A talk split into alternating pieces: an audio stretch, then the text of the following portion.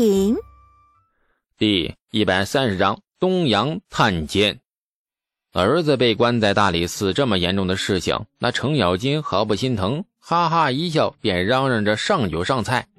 瞧这架势，似乎是想庆贺一下。太平村东阳公主府，乍闻消息，东阳仿佛被一道晴天霹雳给劈中了，整个人都呆滞了。他。打了杜之司的官员，东阳急得眼泪顿时夺眶而出。见公主急了，绿柳也急得不行。长安城都传遍了，听府里的侍卫大哥说，陛下龙颜大怒，李献子被拿入了大理寺，还有卢国公家的长子、包国公家的次子、房相家的次子，都被拿进了大理寺。那个官员被打死了吗？东阳颤声的问：“听说伤的不轻，但死不了。”东阳的心情顿时稍稍缓和，使劲的擦了擦眼泪。人没死就出不了什么大事，父皇向来宽宏，而且李素也是一个有本事的，父皇要用他就不会重惩他，或许会削爵，或许会丢官，或许会在大理寺多关几日。除此应无大碍了。绿柳苦着脸。可是，听侍卫大哥说，打人这事算不得什么，但冲撞官衙可是大罪呢。陛下龙颜大怒也是因为这个。东阳刚刚轻松起来的心，顿时又沉入了深渊。他对大唐的律法了解的并不多，对他的父皇了解的更少。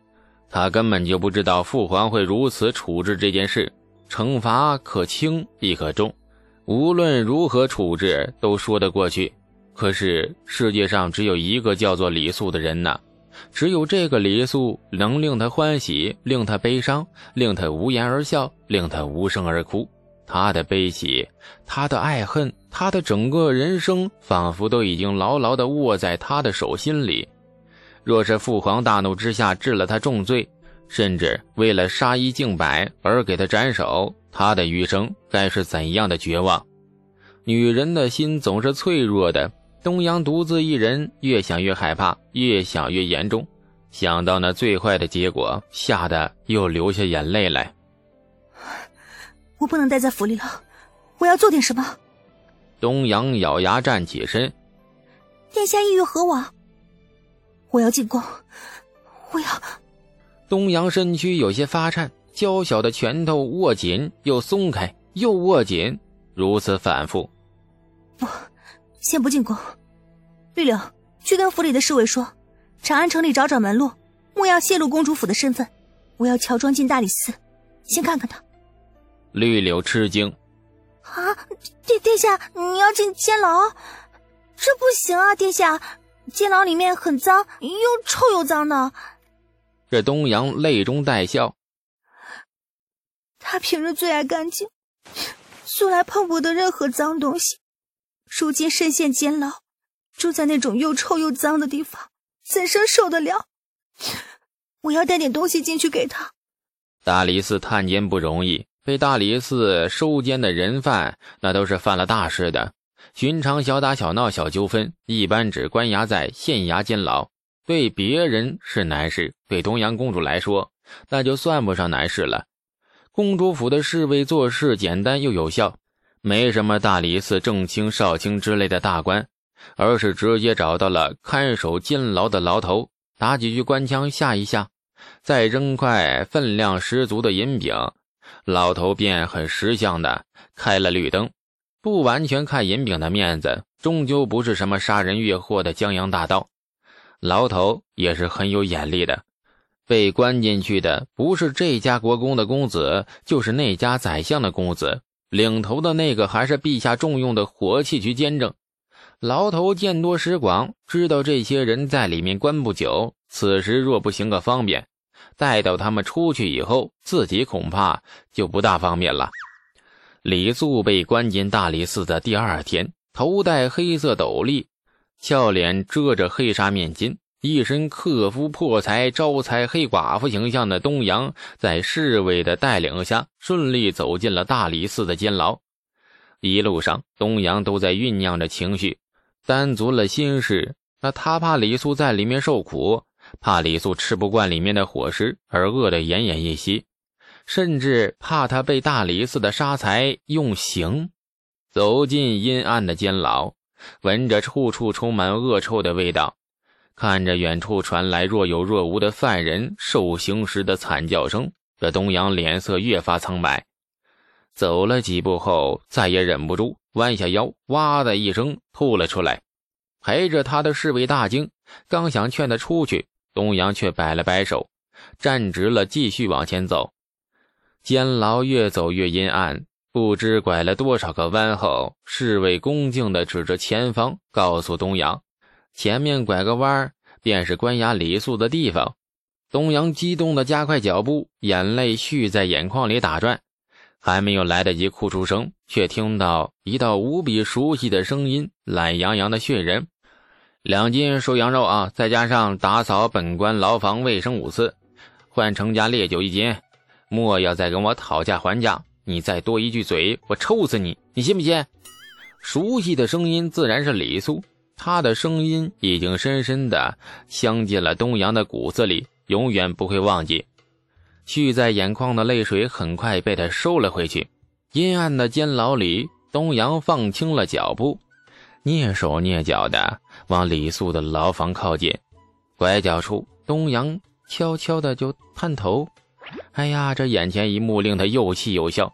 李素穿着一身雪白干净、几乎不染一丝尘埃的囚衣。”这又丑又难看的衣裳，生生被他穿出了仙风道骨的味道。大理寺其他的监牢皆是又脏又臭，唯独李素住的监牢那是干干净净，脚下一尘不染，显然被人不知道打扫了多少遍，而且根本闻不到任何的异味。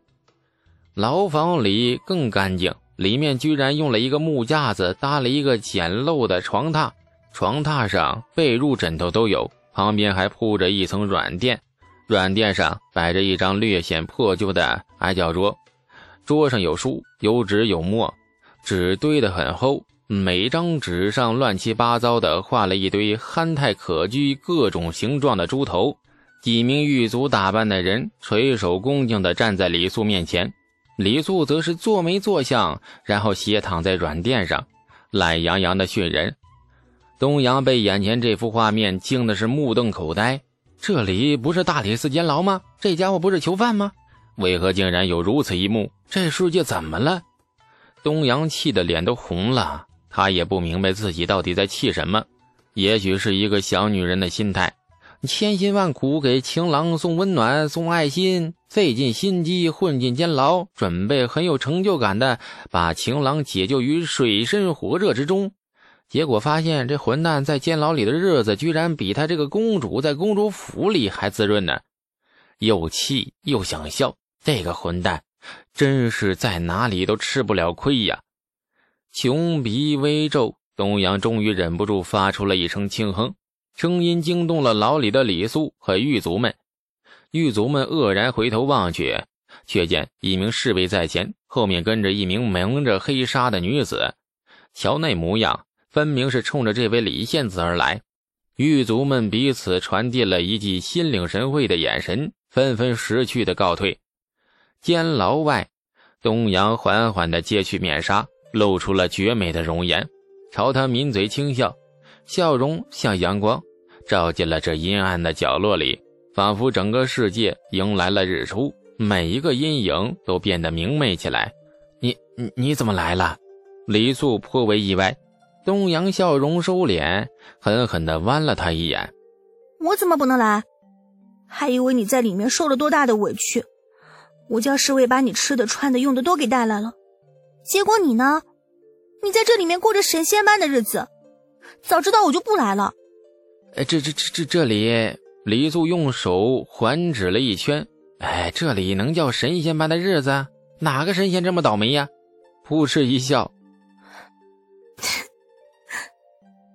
喂，你过来一点，让我好好看看你。李素见他那异样的神情，便觉不妙，叹了一口气，慢慢吞吞的朝他走去，边走边说：“虽然我早看穿你想掐我，但是算了，你还是掐吧。”主动将胳膊往东阳面前一凑，东阳果然没让他失望，神情立马一变，咬着牙露出恶狠狠的样子，一双玉葱般的手使劲的朝他胳膊上掐个不停。叫你闯祸，叫你不计后果。叫你揍人！以前我怎么看不出来你这么混账？掐了几下后，东阳终于心疼的住了手，见李素龇牙咧嘴的样子，又想笑，玉手温柔的抚过他刚刚掐过的地方，贴心的帮他揉了揉。还疼吗？疼，那这顿掐，少说也要赔我十贯钱，不然我大理寺我告你去，反正很近。东阳瞪了他一眼，手下动作不停，仍旧帮他揉着胳膊，缓缓的环视着他住的这间监牢。东阳忍不住的问：“ 你到底用了什么邪术，让大理寺的狱卒服服帖帖的，把你伺候的这么周到？”“哼，你是见不得我日子过得太舒服了，还是怎的？”又掐了他一下。“你快说！”这哎呀，这监牢里的干净，还有床榻、桌子，还有笔呀、墨呀、纸什么的，都是我拿酒换的。这次坐牢真是亏了不少钱呢。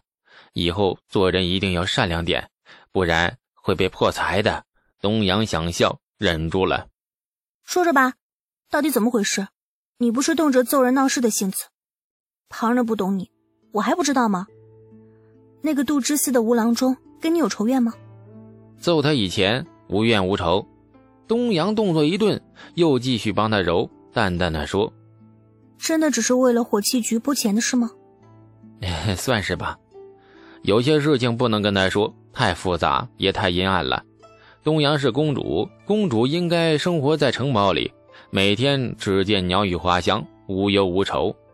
屠龙这种体力活，还是交给骑士吧。李世民可能不太喜欢这种体力活呀。亲爱的听众朋友，感谢您的收听。去运用商店下载 Patreon 运用城市，在首页搜索海量有声书，或点击下方链接听更多小说等内容。